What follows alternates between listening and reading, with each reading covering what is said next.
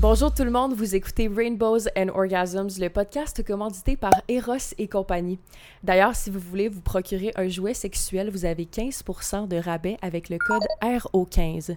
Aujourd'hui, nous avons avec nous une invitée de feu, ou devrais-je dire, une invitée de glace.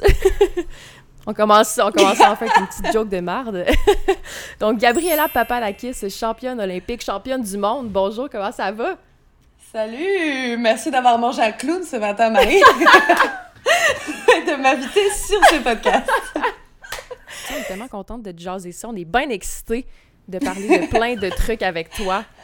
On adore euh, l'invité spécial en arrière Oui. aussi. Ah ouais, ouais. Le petit minou. C'est parfait. Ben, en fait, on va commencer avec une, une petite question euh, bien banale. Euh, on aimerait ça savoir euh, comment ça s'est passé l'entraînement durant la COVID en comparaison à avant? Euh, ben, je dirais que ça n'a pas beaucoup changé euh, tant que ça parce que, euh, évidemment, au début, au début de la pandémie, quand tout était euh, shut down, on a eu comme trois mois où on n'a pas pu s'entraîner du tout. Donc ça, c'est sûr que c'était une longue pause. Mais après ça, on a repris. Bon, il y a eu des petits détails, genre, on pouvait pas toujours aller dans les patinoires dans lesquelles on était habitué. Euh, des fois, on devait patiner avec des masques. Euh, on devait remplir des formulaires. Tu sais, des petites affaires comme ça. Mais malgré tout, on a pu quand même s'entraîner un peu comme à l'habitude. Euh, ce qui a plus changé, c'était euh, le fait qu'il n'y ait pas eu d'événements. Euh, tout était annulé, etc. Donc, ça a été, euh, ça, ça a été plus, plus la chose à, à gérer, on va dire. Mais l'entraînement en tant que tel a pas. euh, on, a, on a été chanceux, on va dire. On a, on a été chanceux. Évidemment, notre podcast s'appelle Rainbows and Orgasms, pas pour rien. C'est un podcast queer, inclusif. Fait que là, aujourd'hui, on voulait aborder plein de sujets de la communauté puis tout. Fait que, ben écoute, on se lance, on n'y est pas. Est-ce que tu crois que la queerness en général est plus difficile d'acceptation dans le milieu du sport? Euh... bah, c'est sûr que c'est tellement complexe comme question parce que il y a tellement de, tu il y a tellement de paramètres qui rentrent en jeu. Déjà, le milieu du sport, tu il y a tellement de sports différents avec tellement de cultures différentes que euh, c'est difficile de vraiment comparer chaque sport et de trou... Il y, a, plus de différences entre les sports qu'il y a de, de points communs, je pense, par rapport à ça. Tu si tu compares, euh, je sais pas, le patinage artistique, par exemple, avec euh, le soccer, on va se dire que c'est pas, tu sais, c'est- pas, c'est pas la même chose. Donc, je pense qu'il y a ça. En plus, ça dépend des pays, évidemment, parce que même à l'intérieur d'un même sport, on va s'entendre que l'acceptation euh, euh, de la communauté LGBT, par exemple au Canada, c'est pas la même qu'en Russie, et à l'intérieur du même sport. Donc, je pense qu'il y a beaucoup de ça. Après, je pense que, on va dire que l'opinion publique en ce moment est tellement en faveur de l'acceptation des communautés que je pense qu'une fois qu'on fait un coming out, on est, c'est plus accepté, c'est accepté. Par contre, je pense que la, difficulté, c'est que le sport, c'est tellement un environnement, on, a, on veut fitter, ou euh, pour, euh, pour avoir du succès, on, grandit en ayant cette idée qu'il faut, il faut, il faut s'adapter au milieu dans lequel on est, et c'est pas forcément des milieux qui sont encore euh, très ouverts à, aux différentes expressions de qui on est, que ce soit notre, notre expression de genre, notre euh, orientation sexuelle, que je pense que c'est plus, ça met plus de temps, je pense, à c'est plus difficile euh, d'être singulier et euh, de sortir un peu du lot quand on est dans le sport. Donc voilà, c'est complexe, je pense.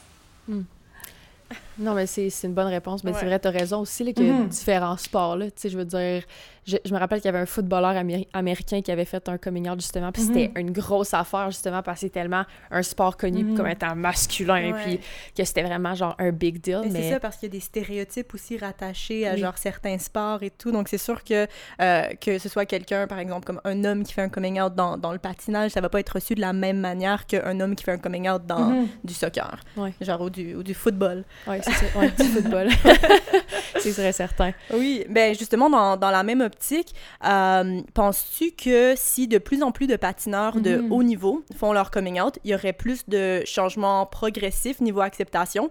Euh, et puis, penses-tu que parler même de ta propre sexualité ouvert- Mhm. ouvertement euh, pourrait aider Mhm. d'autres patineuses? Bah, bien sûr, tu sais, je pense que moi, si je regarde comment euh, moi je me suis construite et comment moi j'ai grandi, en évoluant dans le sport, ben je voulais imiter les filles qui réussissaient, les filles qui étaient euh, qui étaient qui avaient du succès, je voulais être comme elles, etc. Et du coup, j'ai un peu assimilé ces espèces de codes là que je voyais, donc euh, peu importe ce qu'ils étaient, mais je pense que là, je suis en train de réaliser, euh, tardivement peut-être un peu, mais je suis en train de réaliser que bah, la façon dont je regardais les, les, les, les filles qui étaient plus âgées qui étaient au top quand j'étais jeune, c'est la façon dont les jeunes me regardent maintenant.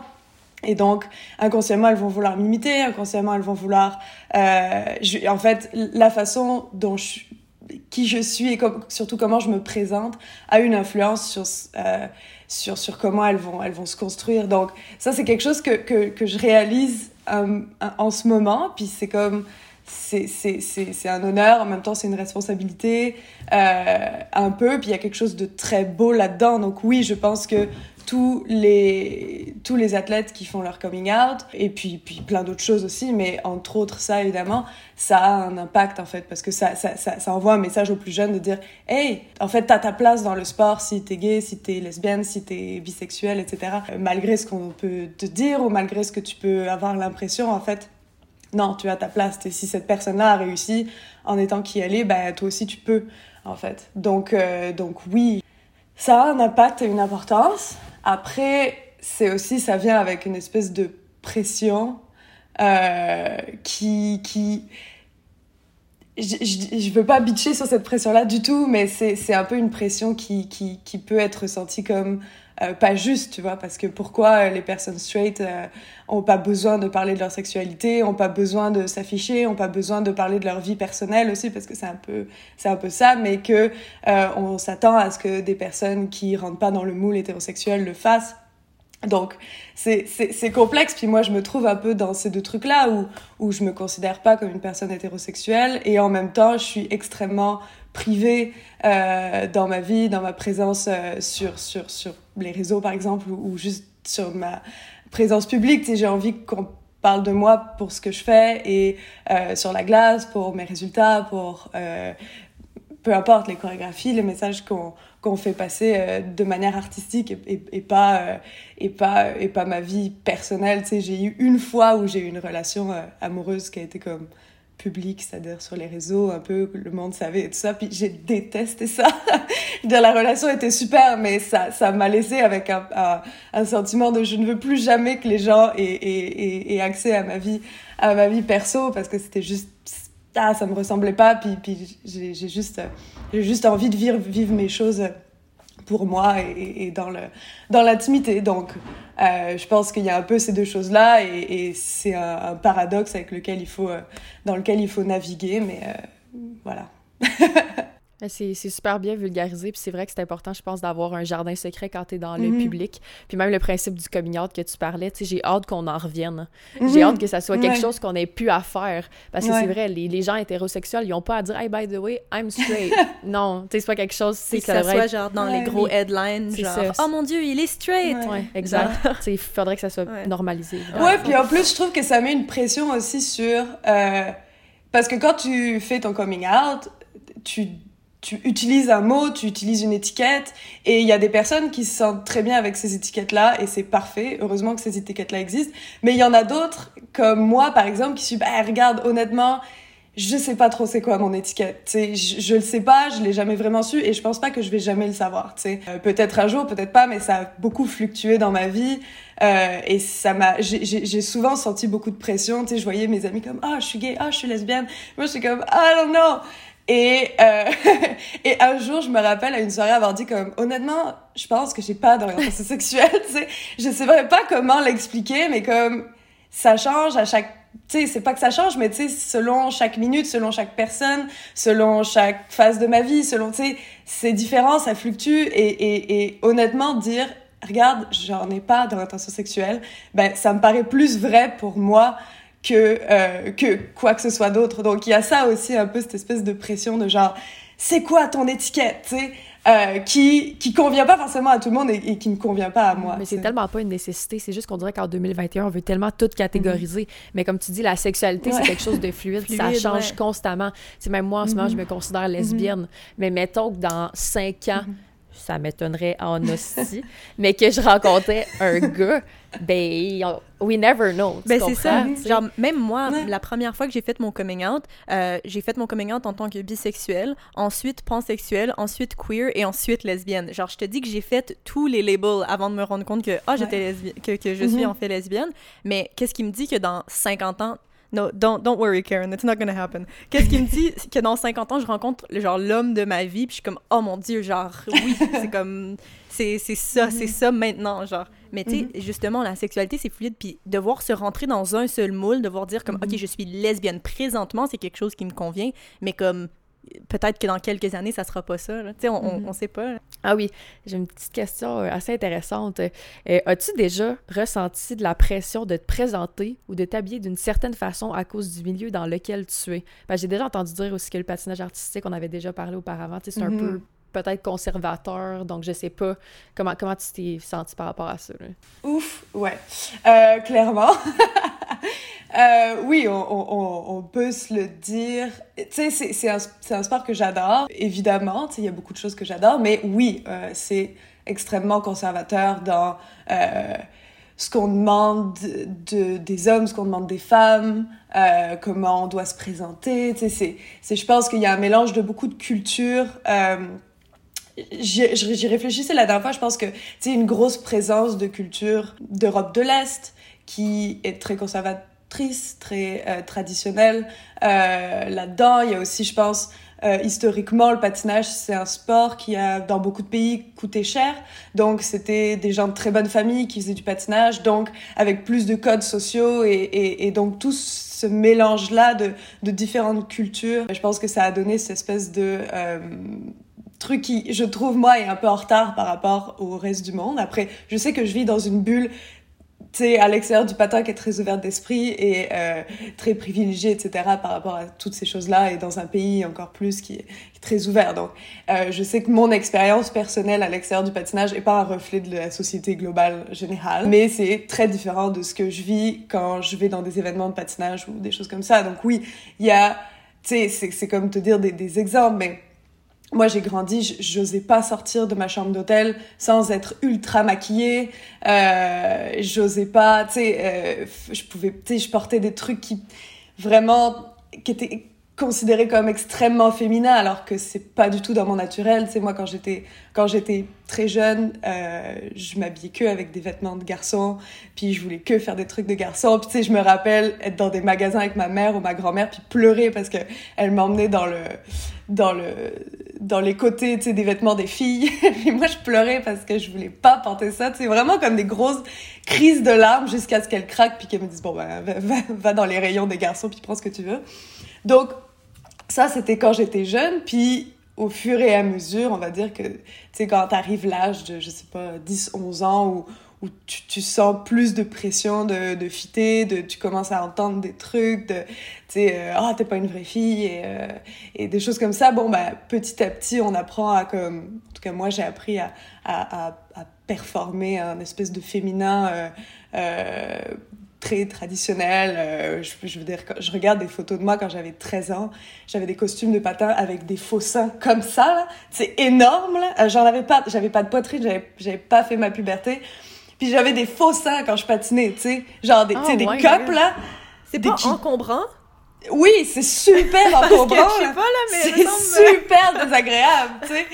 Fait que c'est comme, tu sais, c'est un peu des trucs de même où t'es comme, franchement, une fille de 13 ans avec des seins de même, puis tu sais, le reste du corps, genre, super fin de même, tu sais, c'est comme, c'est aucun rapport, tu sais. Fait que c'est un peu toutes ces choses-là que, oui, clairement, puis encore maintenant, tu sais, encore maintenant, euh, euh, il faut que quand j'aille en compétition, quand je performe, euh, c'est, ben, maintenant je commence un peu à, le conscientiser puis à petit à petit le déconstruire, mais c'est extrêmement nouveau comme prise de conscience parce que avant, tu sais, pour moi, ça faisait partie du truc, j'y pensais pas trop, puis euh, je me disais, oh, bah, c'est nécessaire pour avoir du succès, puis c'est juste récemment que je me suis dit, hm, pourquoi, pourquoi il est 7 heures du matin, on est en entraînement officiel, puis j'ai des fossiles, tu sais? Eh boy, j'avoue que ça, ça, ça rentre dedans. Hey, J'ai de la misère à ouvrir mes yeux avec des fossiles. Imagine, genre, faire une grosse performance. Moi, je suis comme là avec mes fossiles. Je suis comme... Puis même pas, attends, même pas en compétition, en entraînement de compétition, tu sais? C'est là où j'ai commencé à me dire, genre, Hmm, il y, a, il y a quelque chose de bizarre, tu sais?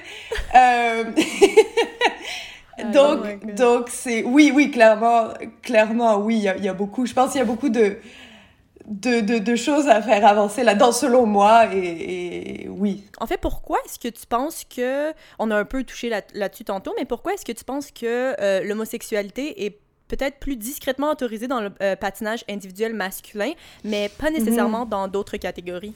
Mhm.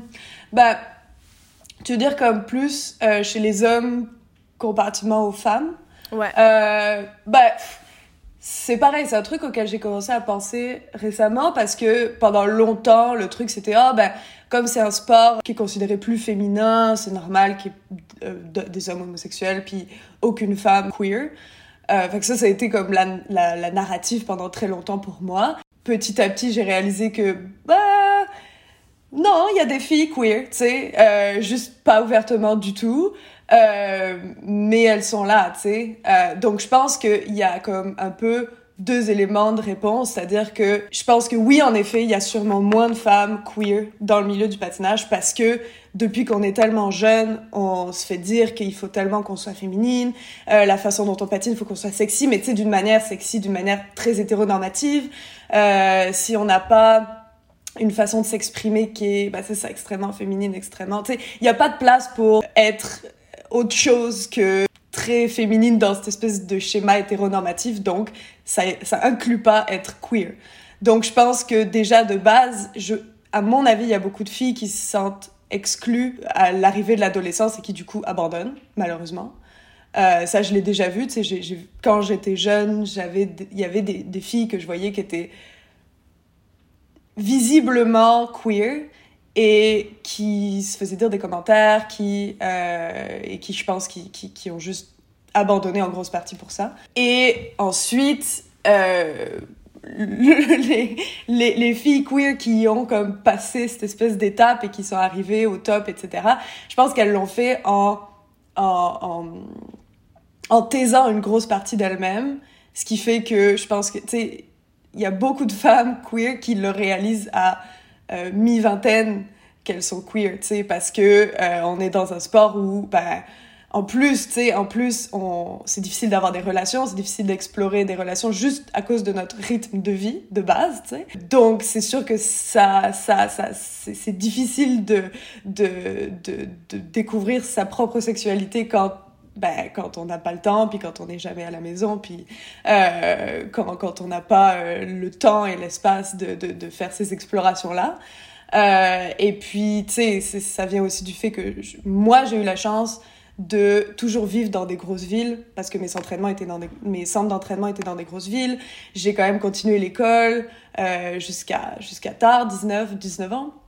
Je suis allée à l'université, donc j'ai quand même eu d'autres euh, d'autres milieux sociaux. J'ai rencontré d'autres gens, etc. Mais il y a beaucoup de, de gens qui font du patinage, en tout cas que j'ai vu, qui quittent l'école très jeunes, qui font l'école à la maison pour pouvoir s'entraîner, et donc qui ne connaissent que des patineurs et euh, qui n'évoluent que dans cette culture du sport où être queer c'est pas une option et donc ça fait que euh, moi j'ai une amie par exemple qui a fait son coming out queer l'été passé puis qui disait ben tant que je patinais je me disais comme tu sais elle sentait comme fin vingtaine elle, elle se disait ah je, je sentais qu'il y avait comme qu'il y avait quelque chose, mais je me disais, ah, je, je vais figurer ça après ma carrière, tu sais.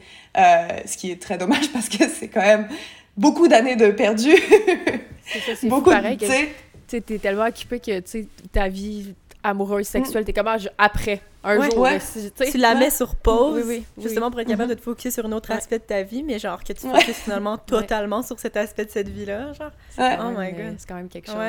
Ouais. Évidemment. Puis, tu sais, même, tu sais, il y a quand même beaucoup de clichés dans le patinage artistique. Tu sais, même, il y en a des gars straight aussi.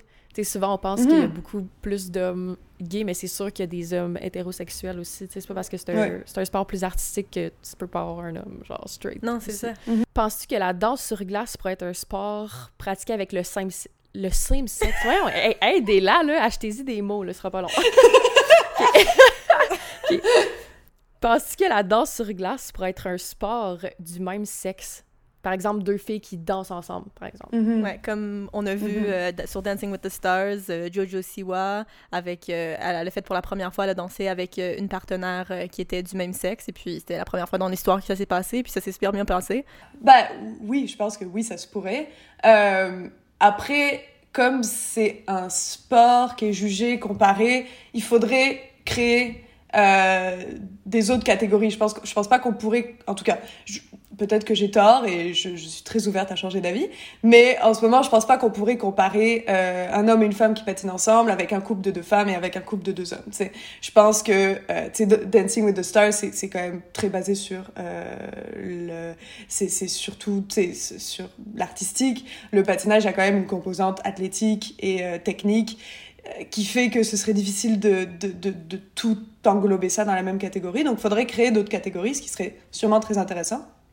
Euh, après, moi, je pense que... euh, moi, j'adore patiner avec euh, Guillaume, qui est un homme, évidemment. Je, je patinerai avec personne d'autre. Mais surtout, je pense qu'il y a quelque chose d'intéressant dans le, le côté mixte de la danse sur glace où un homme et une femme sont obligés de collaborer ensemble, tu sais. Euh, je pense pas que ça exclurait d'avoir d'autres catégories qui soient juste des femmes ou juste des hommes, mais moi, je- je- j'aime beaucoup ce côté-là où euh, on, on, ben, il y, a- y a peu de sports quand même où les hommes et les femmes sont obligés de collaborer ensemble, puis c'est la seule façon de faire le sport. Puis ça, je trouve que on n'en parle pas assez, on le développe pas assez parce que c'est super riche et c'est super chouette. Après, oui, ce que je pense, c'est que tout le côté très hétéronormatif euh, dans la performance, dans les costumes, dans les relations que on, on, exprime sur la glace, qui, qui sont souvent seulement, absolument seulement romantiques. Là, je pense qu'il y a beaucoup d'évolutions à faire. C'est pas parce que c'est un sport mixte qu'il a besoin d'être hétéronormatif. C'est ça que je pense. Hmm, c'est pas intéressant, mais tu sais, j'avoue en même temps que on s'entend qu'une qu'une femme et un homme a- ont quand même pas la même force physique aussi. Tu sais, je veux dire, des fois, Guillaume, il te Mhm. lève dans les airs, là. Je veux dire, peut-être, tu sais, peut-être que deux femmes ensemble, ça serait pas le même principe. Fait que je comprends. Non, c'est ça. Mais c'est ça, je pense que ça, c'est- ça, ça, ça serait des sports différents. Ouais, c'est ça veut pas dire que ce serait moins intéressant, mais c'est pour ça, je pense qu'on aurait du mal à le comparer. C'est-à-dire que je pourrais jamais porter une femme de la même Ouais. manière que Guillaume me C'est porte. ça, voilà. Tu vois. Euh, c'est donc, bon. Euh, après, ça veut pas dire qu'on peut pas faire des choses super intéressantes, mais il faudrait repenser le sport, puis il faudrait créer des nouvelles catégories, et puis bon, ça c'est pourquoi pas, et peut-être que ça existera un jour, et tant mieux. Définitivement. J'adore. Donc, quels seraient euh, tes souhaits dans un futur rapproché pour un milieu plus safe et inclusif dans le patin? Bon, j'ai beaucoup bitché là. Pas tant. dernièrement, mais tu sais. Non. Euh, non, mais tu sais, c'est sûr qu'il y a beaucoup de choses à redire et à repenser et à refaire. Après, euh, le patinage, c'est quand même, tu sais, c'est quand même le sport de manière générale, c'est quelque chose qui m'a beaucoup, beaucoup apporté. Autant dans les rencontres, autant dans, euh, les opportunités, les expériences, les voyages. Beaucoup de choses comme ça. Et en fait, moi, je pense que, en fait, ce que j'aimerais, c'est que on puisse les gens puissent accéder à ces choses-là qui sont très positives sans avoir à, à sentir qu'ils peuvent pas être qui ils sont en, en, en fait en étant libre de pouvoir être euh, de pouvoir être qui ils sont complètement depuis le début euh, dans ce sport-là. Donc euh, c'est surtout ça que j'espère. Donc peut-être euh, oui je sais pas peut-être plus de en parler un peu plus et puis euh, et puis euh, Mais je pense que c'est Tout ça, déjà quoi. merci tellement d'être venu justement Oui. d'en parler puis de, de normaliser la chose, Ouais. c'est ça que ça prend. Peu importe dans le 100%. milieu, je pense, plus on en parle, Mhm. plus on fait avancer mhm. les choses. Ouais, 100% je Voilà. suis d'avis. Mais merci tellement Oui. d'avoir rejoint notre conversation. On est super Ben, contents de t'avoir reçu sur le podcast. J'espère que tu aimé ça, nous jaser ça. En tout cas, nous autres, on a aimé ça. Oui! yes Fait que merci full. Puis ben oui c'était vraiment dans le fond, on va pouvoir te suivre euh, dans ton parcours olympique Oui. qui est bientôt. Ouais. Mhm. Donc, euh, bonne, bonne chance pour Ouais. ça. On sait que tu vas, you're gonna kill it for sure. Oui. euh, j'espère Absolument. Fait que c'est le but Fait que le bonne but. chance, puis merci à tous d'avoir écouté le podcast et on se retrouve la semaine prochaine pour un nouvel épisode. Merci, bye bye. bye